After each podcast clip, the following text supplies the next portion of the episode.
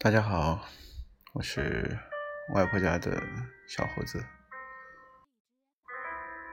嗯，今天去听了一堂公开课，感觉说的还挺有意思的，内容很多，在这儿如果就三五分钟，我们肯定分享不掉，所以我就挑了一个能够在三分钟之内。我们分享清楚的事情放在今天的节目里，也希望能够给今天如果不小心有听了节目的你，在将来的生活里带去一些帮助。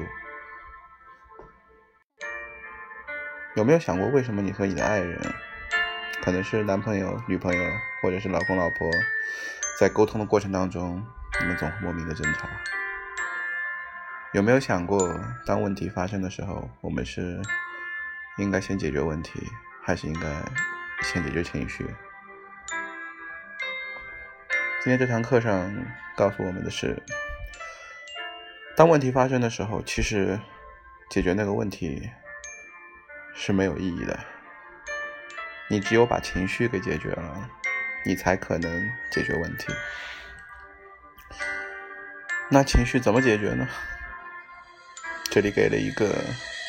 像公式一样的方法，也就是说，如果你以后说话学会了这四种思考，OK，那恭喜你，你你可以，你可能在沟通上你会逐步的变成一个还比较厉害的人。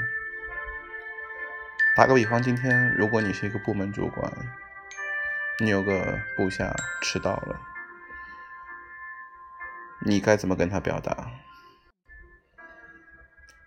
时间关系，我就不做过多的反问论证。课上给出的四件套的问法就是：首先，这件事情你先要表达，嗯，你看到的现象，就是你看到他迟到了。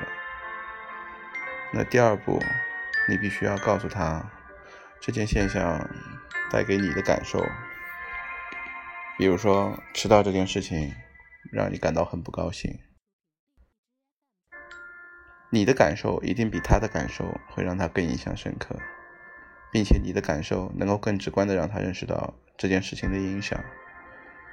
那第三步，你必须告诉他这件事情可能会带来的后果，比如说会拖累整个团队的声誉，会影响大家的绩效，那会影响到整个部门将来的考勤。第四步，请告诉他你希望他改进的动作，而且这个动作希望具体到相关的数字，比如说每天早上早出门五分钟。沟通的过程当中，先学会表达看到的现象、自己的感受带来的后果以及改进的方法。根据这四步，恭喜你，你已经初步的。能够在一个团队里边简单的进行一些沟通了。